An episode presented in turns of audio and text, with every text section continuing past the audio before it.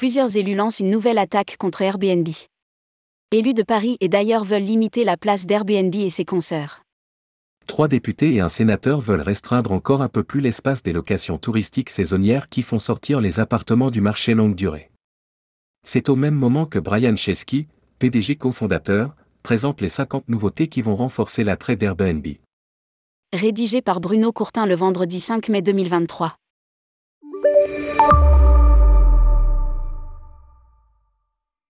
Alors qu'à son apparition et sa montée en puissance, ce sont les hôteliers qui ont été vent debout contre les plateformes de location entre particuliers, Airbnb et Homiway en tête. Désormais, ce sont les élus municipaux et nationaux qui voient d'un très mauvais œil leur développement au motif qu'ils privent leurs administrés de logements louer sur la durée. Le 4 mai dernier, trois députés, Christophe Plassard, Horizon, Julien Bayou, écologiste Inaki Echaniz, et un sénateur, Max Brisson, les Républicains, se sont retrouvés autour de Yann Brossa, adjoint au maire de Paris en charge du logement, pour présenter leurs propositions pour mieux encadrer Airbnb et les autres plateformes de location de courte durée. Elles touchent à la fois la fiscalité renforcée, l'interdiction de louer des logements non isolés ou de simples résidences secondaires et la limitation de la durée maximale à 90 jours par an pour un particulier contre 120 jours actuellement. Une proposition de loi déposée courant juin. Député de Paris, Julien Bayou annonce un constat justifiant ses propositions. Au moment où je vous parle, dans le 3e arrondissement, il y a 2600 offres de location saisonnière et 30 en bail classique. La situation parisienne se reproduit dans toutes les communes touristiques comme insiste Inaki Echaniz, élu du Pays Basque. Les parlementaires vont présenter une proposition de loi en juin prochain en espérant que le gouvernement reprenne éventuellement leurs propositions dans un projet de loi budgétaire. Pour autant, Ensemble, ils reconnaissent que les situations sont différentes d'une métropole à une autre et que, dans certains cas, les plateformes comme Airbnb contribuent à fournir les lits touristiques qui font défaut en haute saison.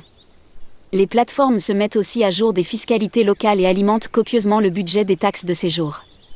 Le cabinet de loi justifie le sponsoring d'Airbnb.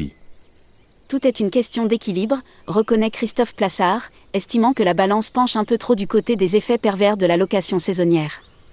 Interrogée il y a peu par la rédaction de Tourmag, Corinne Ménégo, directrice générale de l'Office du tourisme et des congrès de Paris, reconnaissait être quelque peu embarrassée par le fait qu'Airbnb soit le sponsor officiel des Jeux 2024, avec une remarque positive. On peut compter sur les dirigeants pour être plus scrupuleux sur le respect de la réglementation pendant l'année olympique. Il faut aussi reconnaître que nous aurons besoin de l'appoint des locations saisonnières pour accueillir les millions de visiteurs olympiques. Lire aussi, Airbnb devrait largement contribuer aux retombées économiques des Jeux 2024. Une étude du cabinet de Loite sortait au même moment pour montrer tous les bienfaits de la location saisonnière et notamment d'Airbnb pour le portefeuille des franciliens, pour les communautés alimentées par la taxe de séjour et pour les visiteurs en quête d'appartements pour leur famille. Les plateformes se disent solidaires pour lutter contre les pratiques illégales, mais... La réaction des plateformes s'organise face à la menace parlementaire et municipale.